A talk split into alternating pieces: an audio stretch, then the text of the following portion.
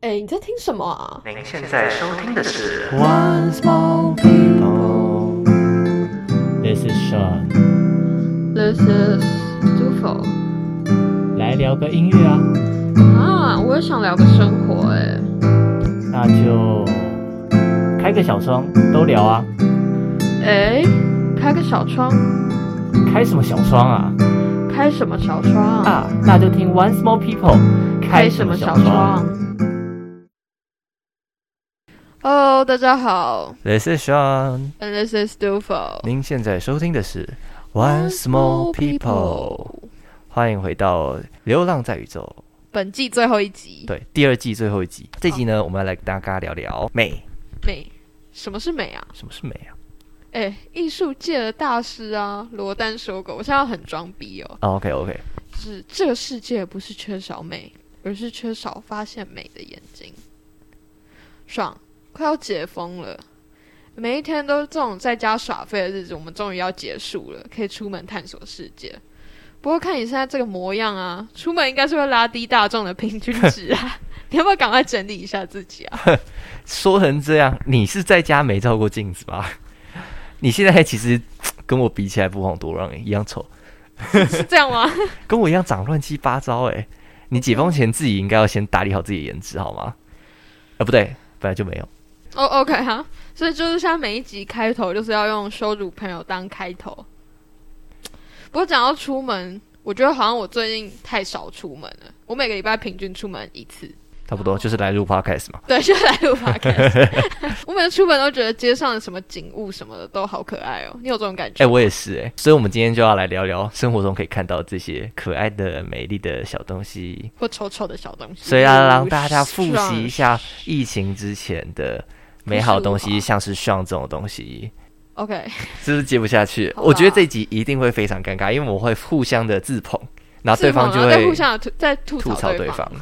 嗯，我们所以我们要怎么聊这集？我也不知道。好啊，我们就是想要带大家来复习一下疫情前朴实无华又无趣的小日子。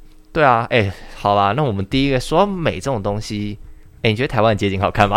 我觉得以普遍来讲没有很好看，你觉得嘞？哎、我觉得蛮丑的啦。 就是颜色没有很统一。但是在某些地方会有一些让我觉得还蛮好看的地方。举个例子好了，像是台南的街景部分啊，但不是全部，一些这种比较古色古香的地方，一些窗花啊、红砖啊那种地方，就会让我觉得啊，好像还蛮好看的啦。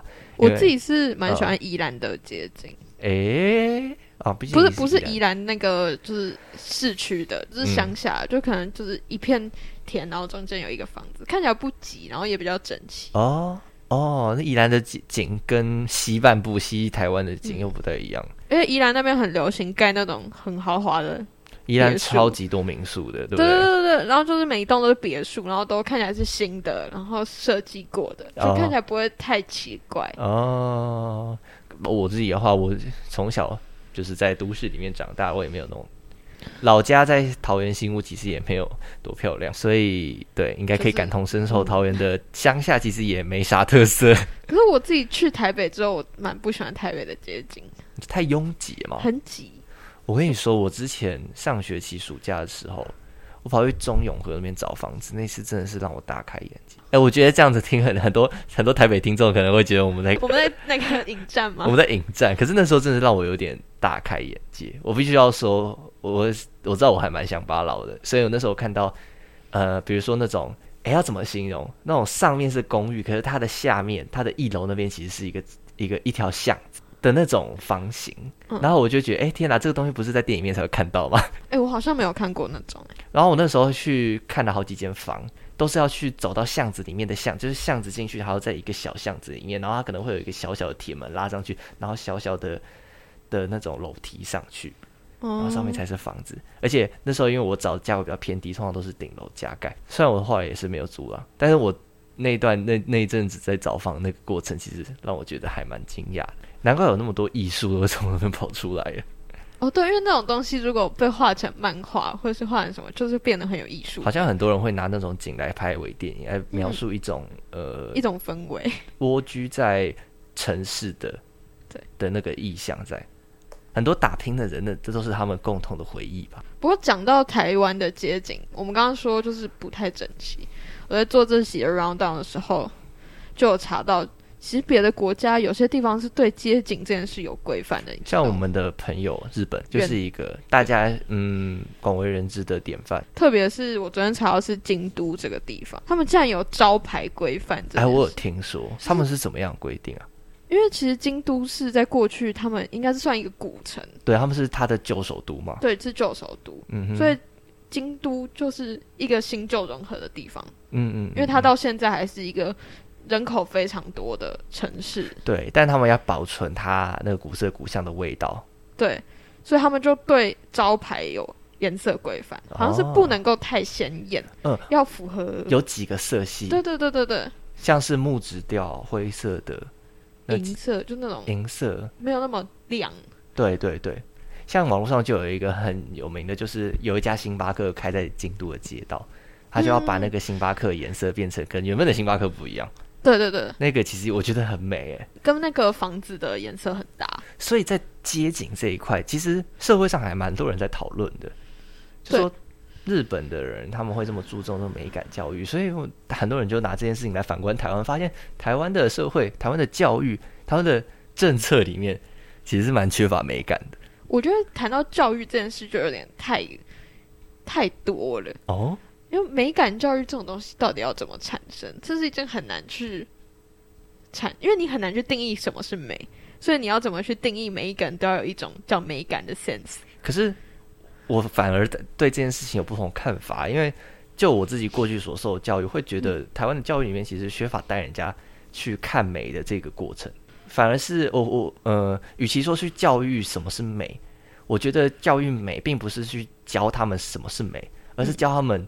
如何辨别属于他们自己的美，哦可能是一个有点像是教育他们，让他每个人都装上一个监测器的那种概念。嗯所以每一个人都要有一个像罗丹说的看见美的眼睛，那才是一个教育美的过程。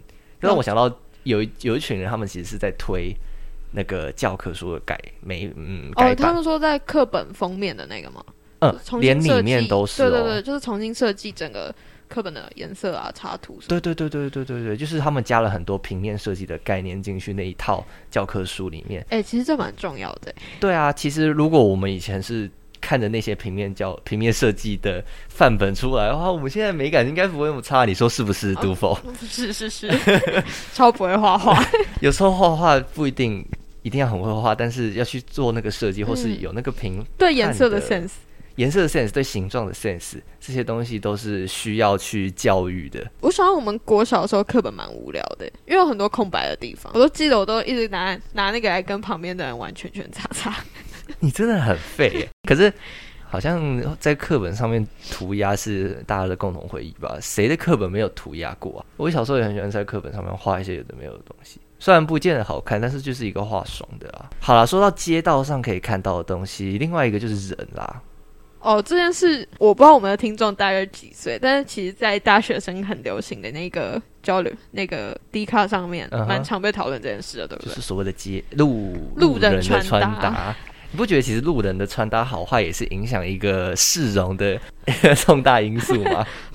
好像是啊你，能想象吗？如果一群一个在一个城市里面，大家都是穿着吊嘎、穿着夹脚拖，没有说不好哦，就是这样子的景，你是不是就会跟比如说你呃一群很多人都穿着 oversize 的 T 恤，然后穿着 Vans 的鞋子在路上行走，这种两种市容就是完全不一样的嘛？就风格视觉上面差很多。假设他们的建筑是都是一模一样，可是光是人的穿搭不一样，就会成营造出一种完全不一样的状态。但我真的觉得，对我这种就是很喜欢穿睡衣出人出门的人，真的是很很严格哎、所以、呃好像很难找找一个呃中间值吗？ 你想要好看，但又想要舒适。 好看跟舒适，虽然我们现在流行的运动时尚，但是好看跟舒适还是有距这离。时候好适合插一个夜配哦。什么叶配？我不知道，反正我觉得这时候应该很适合来置入一个舒 Nike 适吗又好看的穿的夜配。哦，最近很流行的那个什么塑身裤，你有看过那个广告吗？我没有看过哎、冰封衣。哦哦，我有，看过冰风衣，因为我每次搭捷运的时候都一直看。我一直看 YouTube 都会看到人家在介绍冰风衣，我觉得超酷的。我不知道我他，我觉得他最近太热了，害我真的很想试哎、对啊，而且那好像可以防晒，哎、对对，而且他们都穿长袖，我觉得超神奇的、啊，就是长袖，然后他们竟然说号称比没穿还凉。可能是因为没穿上去有一个什么风之类的，有一个空隙可以吹风，哦不知道，我觉得啦，哦，我不穿这种，没穿过。不知道，如今果年夏天根本没出门，到底要穿什么冰风衣？有机，会可以买，还是有人要 置入有人要置入吗我不？知扣奥冰风 衣，自己那边讲。自己在那边讲。好啦，所以回归穿搭，你觉得台湾的穿搭跟其他国家好，我们就拿我们的邻国来比较好了。哦，因为其实我去过的国家不多，我只有去过就是日本那些比较跟我们气候不太一样的地方吧。日本我的理解就是哦日本的气候、对啦，我觉得台湾要穿有一个很大的问题，是因为我们台湾太热，热 了，好比说我今天从走来这个录音的地方，哦，超热，今天几度？三十四、三十五吧。而且是太阳直射头顶，如台果风过后的那种对啊超级大太阳，我就觉得好像要穿的很有美感，也是一 点难度，因为好热、哦。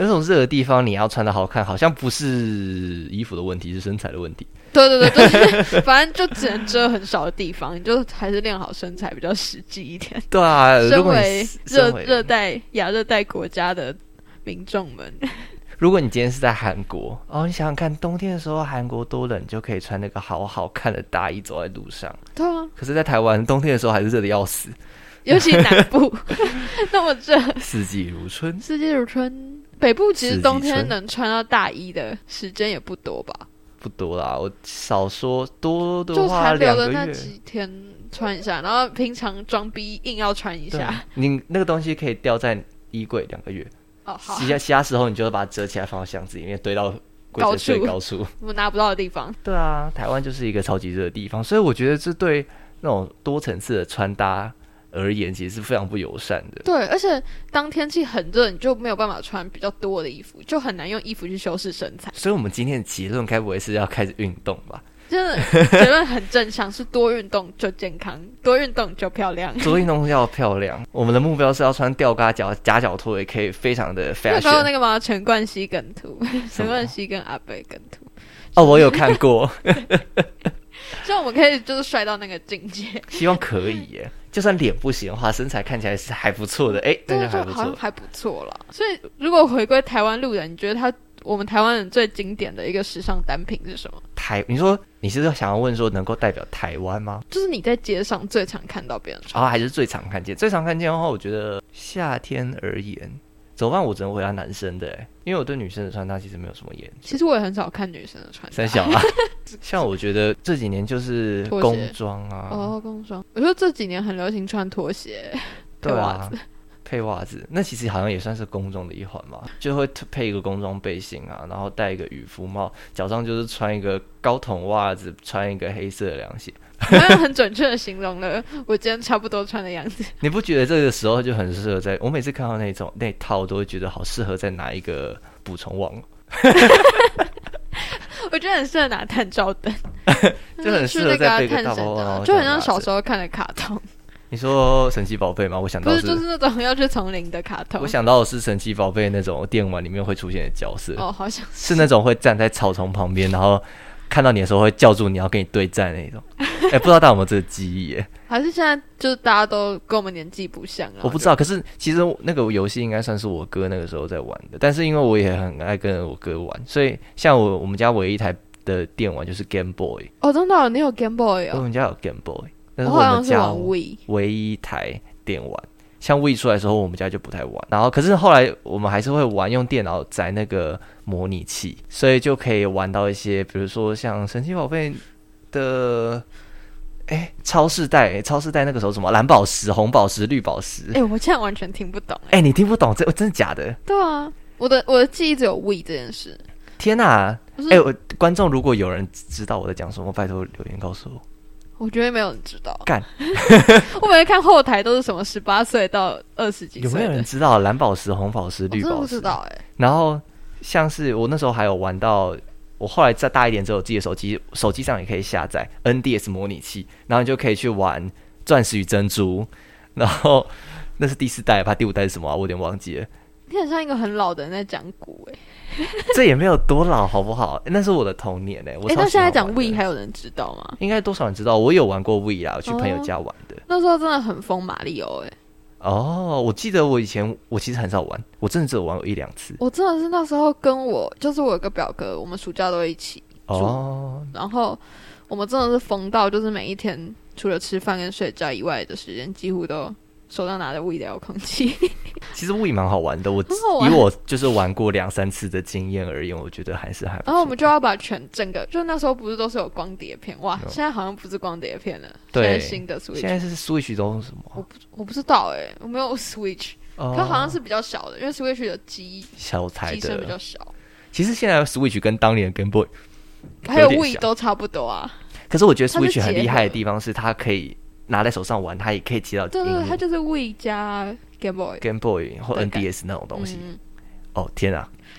我们现在聊到这里，我我我我今天才知道你不知道什么是 Game Boy，就是你没有玩过那些。我没有玩过。Game Boy 里面的游戏，真的假的？你因知为道 Game Boy 以前是要买那种小小的黑色的我知道就是很小的插进去的。对啊，我小学的时候看到别人在玩，然后还有玩什么弹珠人啊，还有那个洛克人，哦，洛克人我知道角色。还有那个卡比之星，知道卡比之星哦吗？就是那个粉红色那个，哦哦哦哦哦， 我知道 知卡道比兽，卡不是卡比兽，是是那个圆圆的粉粉红红色的色的，不是卡比兽，卡比兽是眼神奇睛宝圆贝啊。圆的那个。对啊，卡比兽是蓝色的，是蓝色吗？深绿色吧，是吗？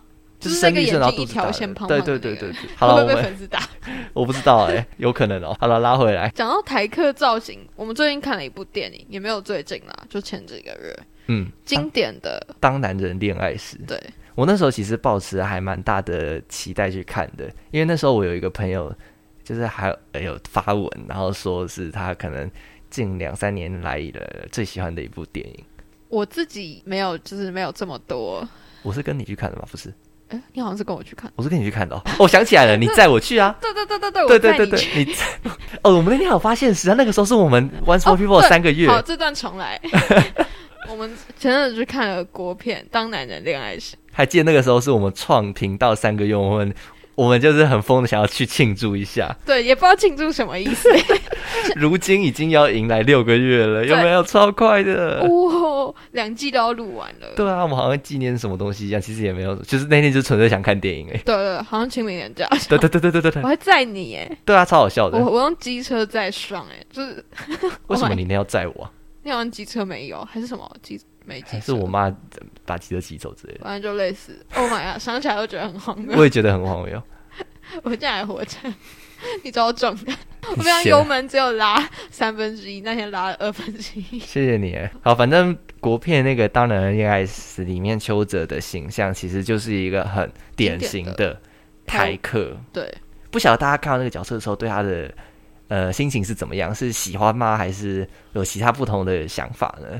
我觉得这是一个很值得一深思的议题，是因为大家对台客这个印象其实都有不同的呃见解。嗯，有些人会很喜欢，但有些人会把他们跟一些比如说 gangster 就是流氓啊，或是一些比较负面跟社会负面有关的形象做一个连接。但有时候我会觉得，嗯，这样子的连接过度连接其实是不太好的，就因没有为必要因为有时候他们那只是反映出这个社会的一层一一些些人，人就有一些人就是他们的文化形象或是他们的他们从小接受的东西就是这样。那样。那你也不能说他们好或不好，但就是反映出这个社会有这样子的容貌。好，这是有点扯远，但我们回归他的角色设定，还有他的造型上面，应该算是梳个油头吧。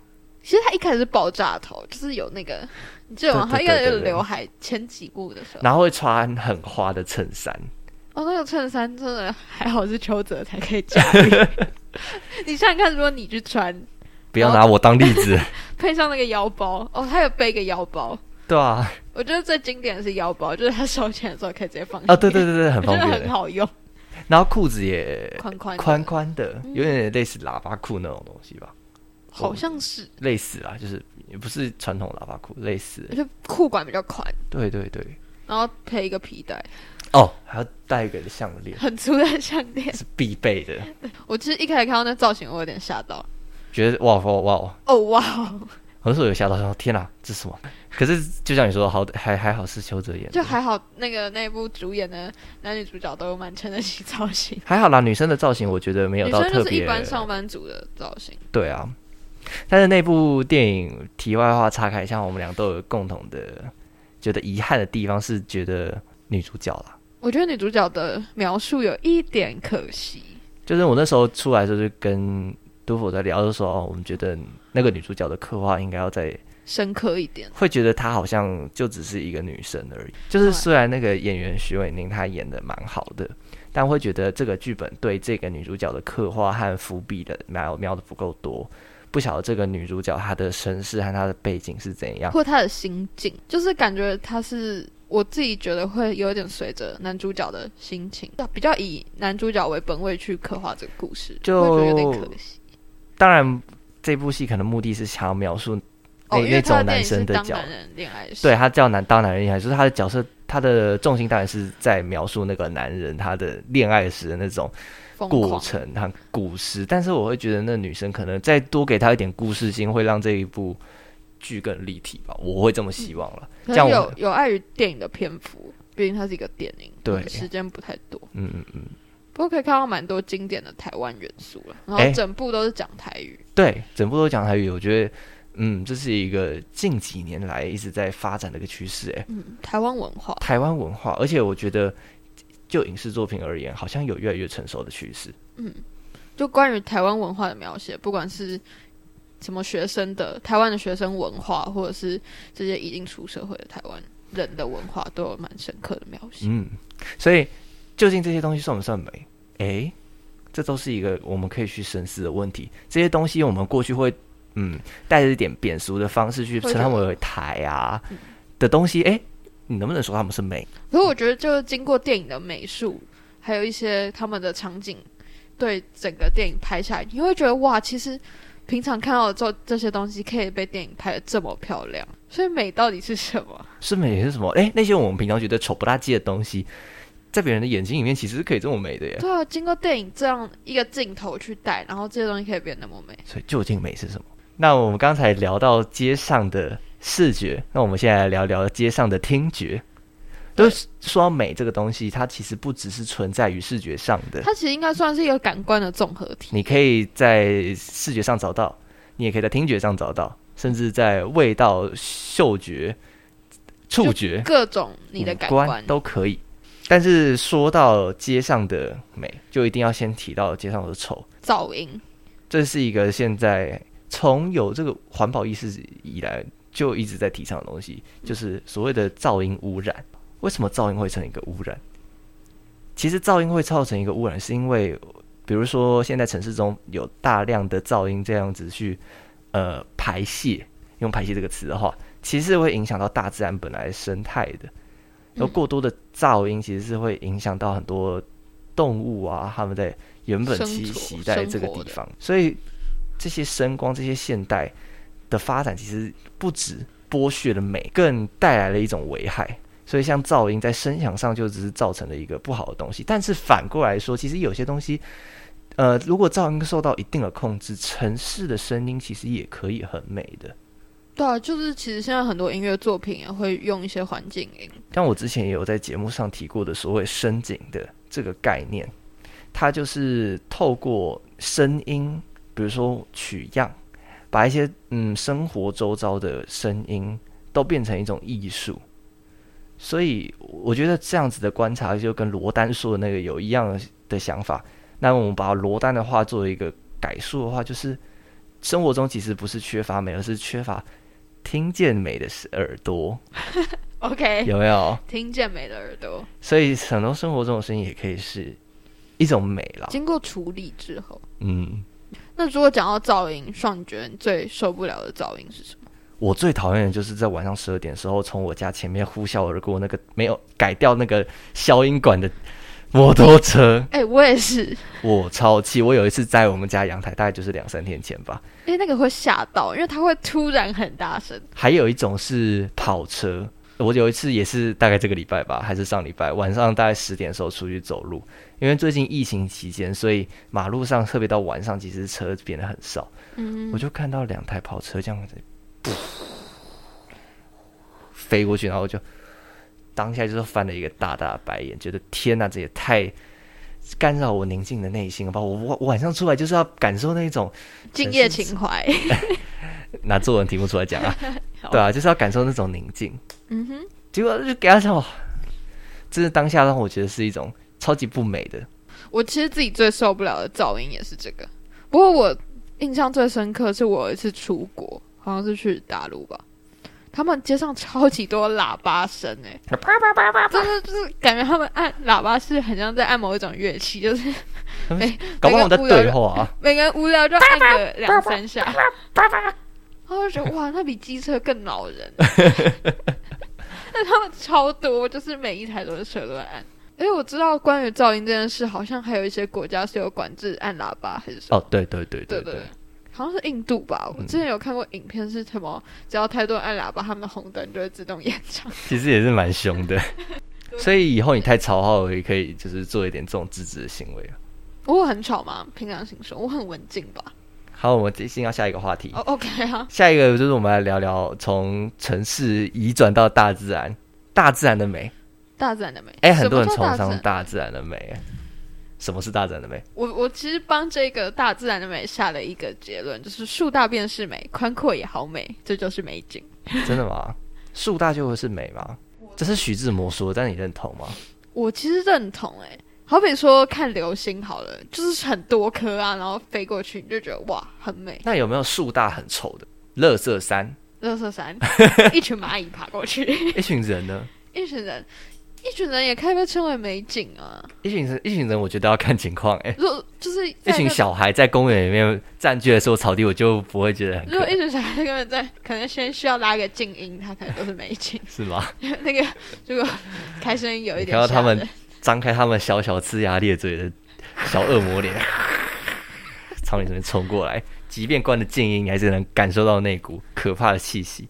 一群人也是算是美景，很多电影都会用一些人群在走的那种中国的春运，世界上最规模最大的人动口物迁迁移，徙，对，可以说是动物迁徙啊。好毕啦竟自然界应该也没有这么多，非洲的那个大迁徙呢，应跟该也只有几百万吧。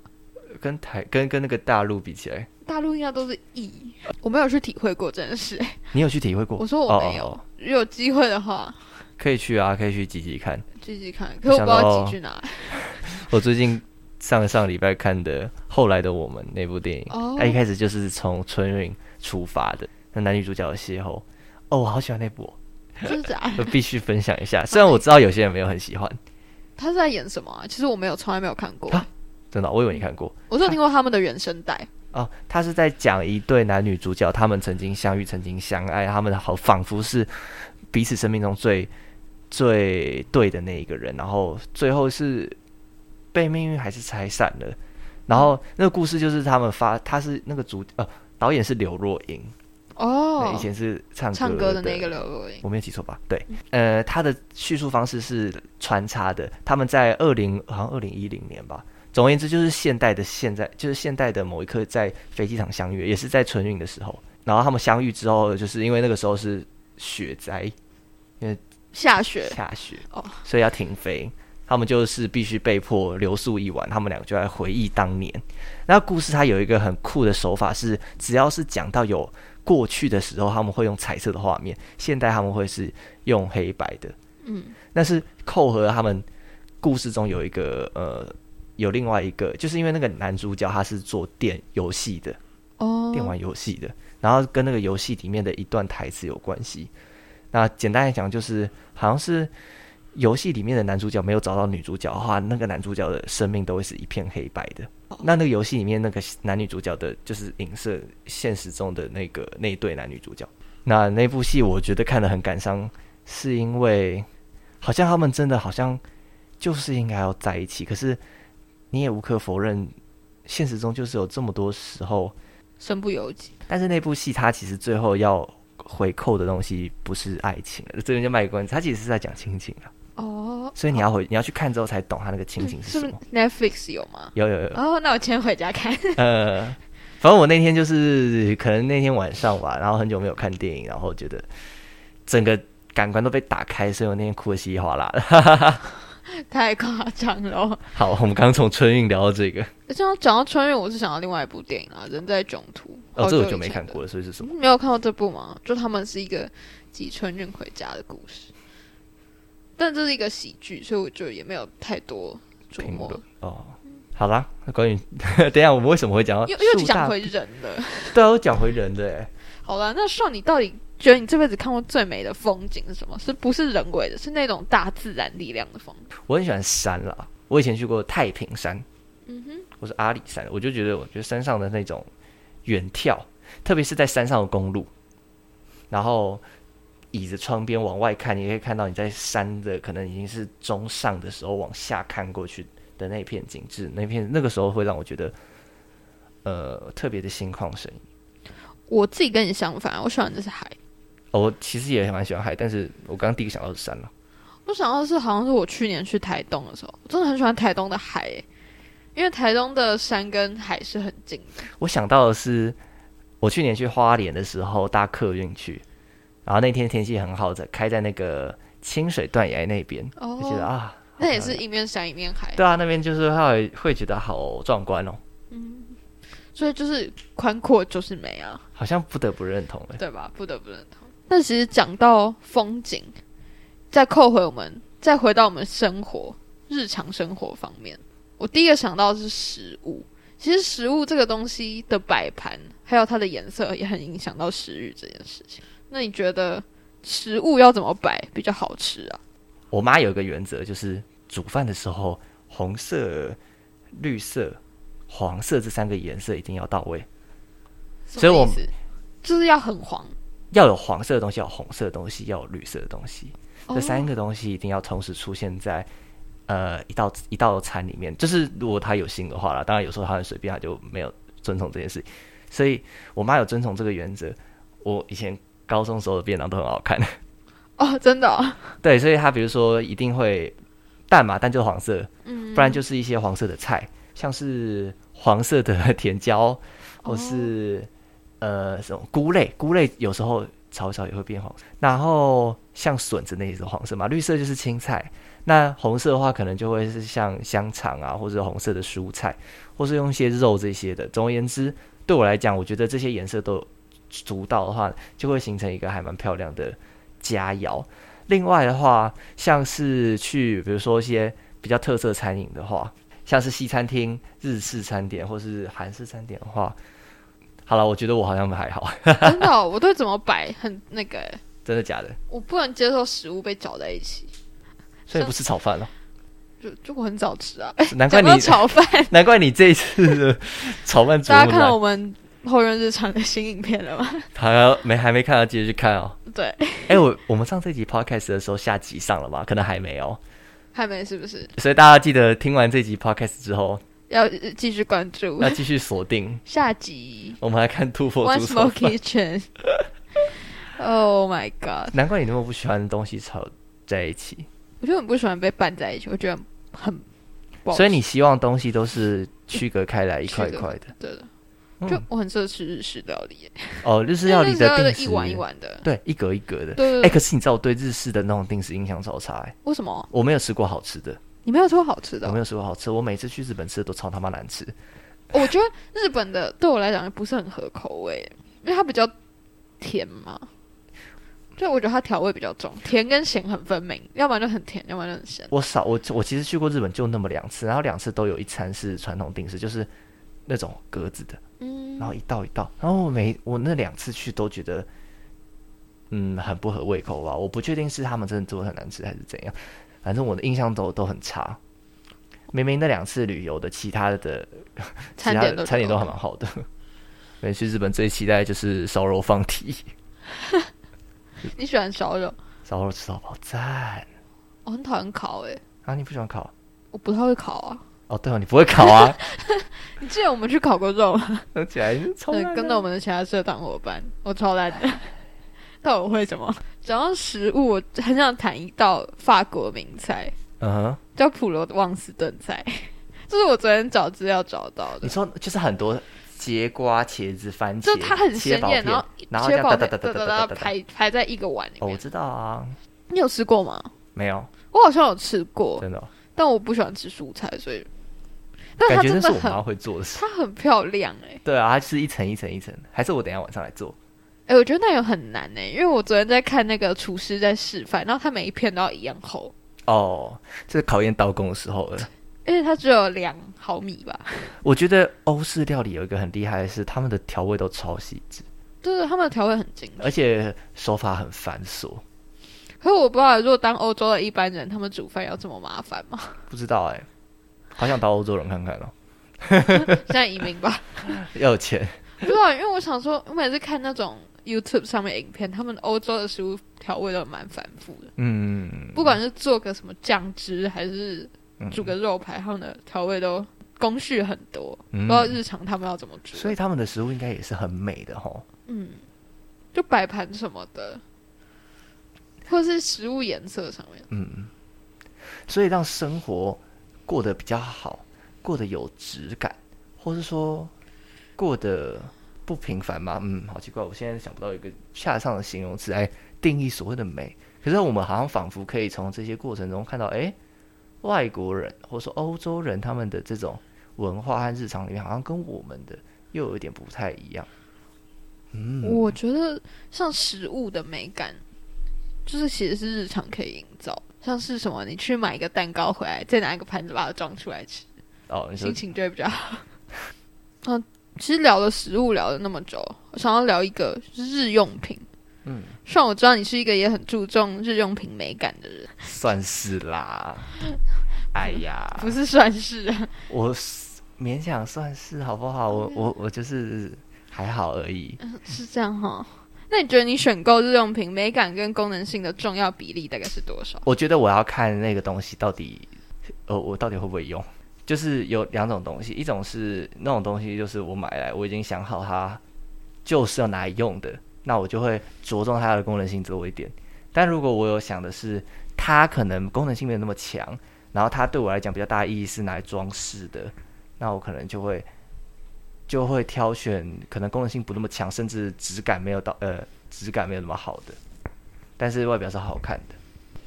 比如说摆在那里的东西，我就不一定要挑很实用的。然后可能像是笔啊这种的，那种消耗品。消耗品我就不会特别去挑，好像要特别漂亮的，好用比较顺。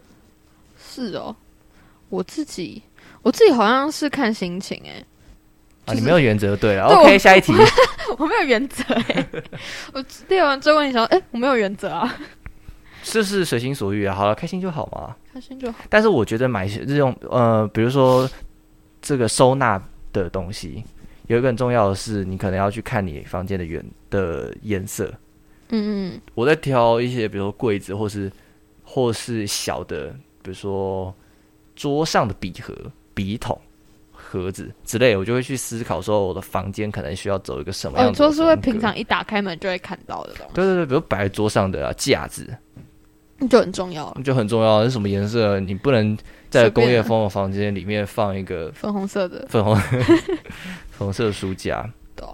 那木质调的房间就要多一点木头的东西啊，配一点绿色的东西，大概就是这样。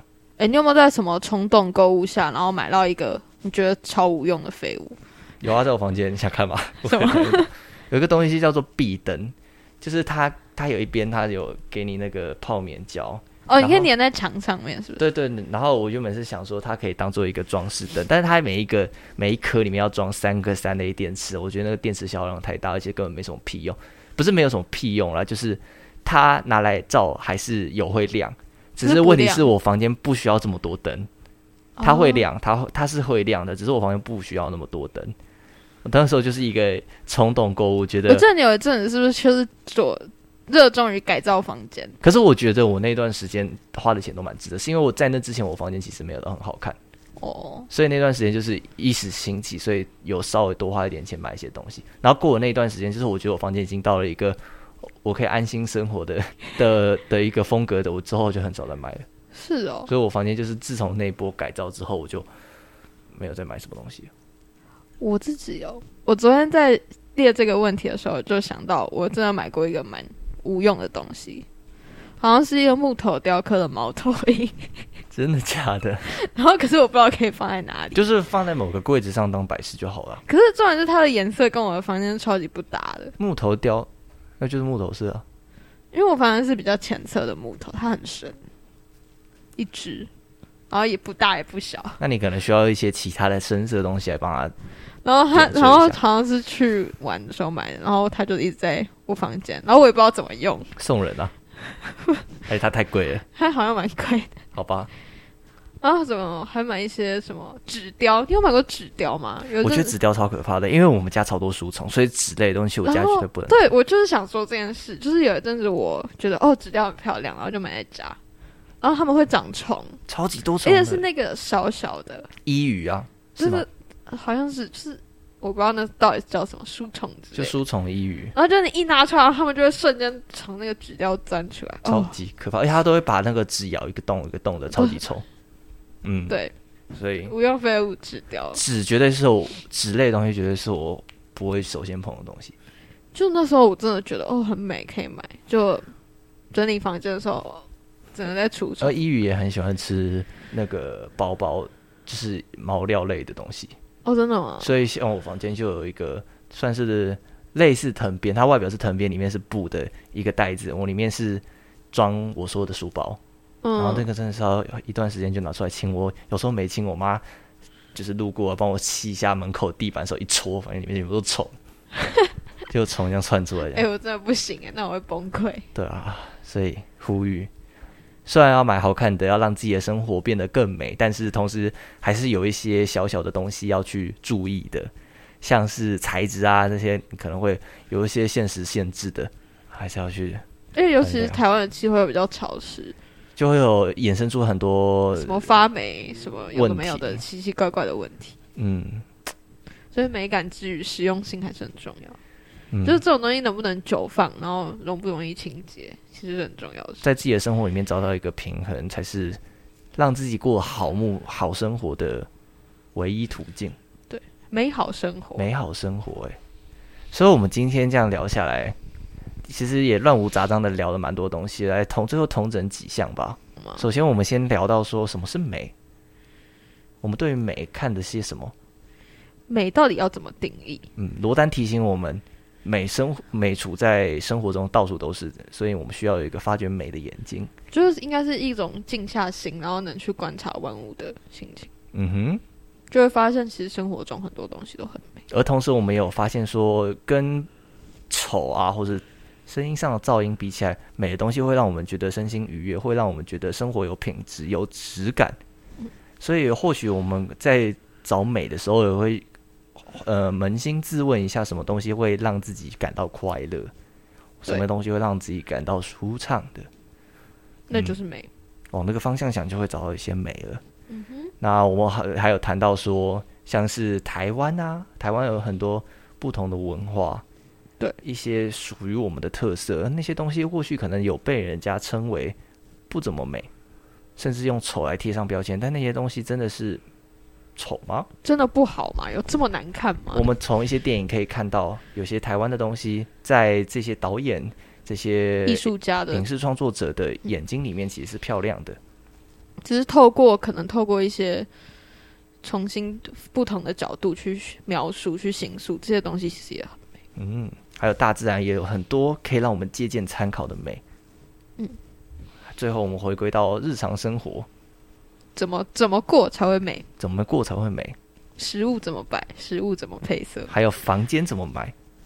房间的配置、房间的摆饰这些东西要怎么买？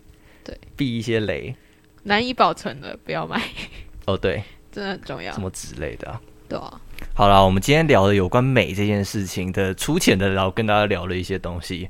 嗯那其实是要来跟大家预告我们第三季的内容。哦这么拼哦这么拼哦，这么拼哦，啊？怎么这么拼？什么这么拼？这么诶，拼？拼什么呢？拼什么啊？下一季第三季呢，我们的主题是跟拼图有关，对，那大家也要敬请期待。嗯哼，那我们会逐步的一步一步把资讯透露给大家。没错，不要忘记哦，跟美有关系。对，请大家敬请锁定。Once more people，好第三季 puzzle 他手怎么拼啊？怎么拼啊？这么拼？这么拼哦嗯。拜拜。拜拜。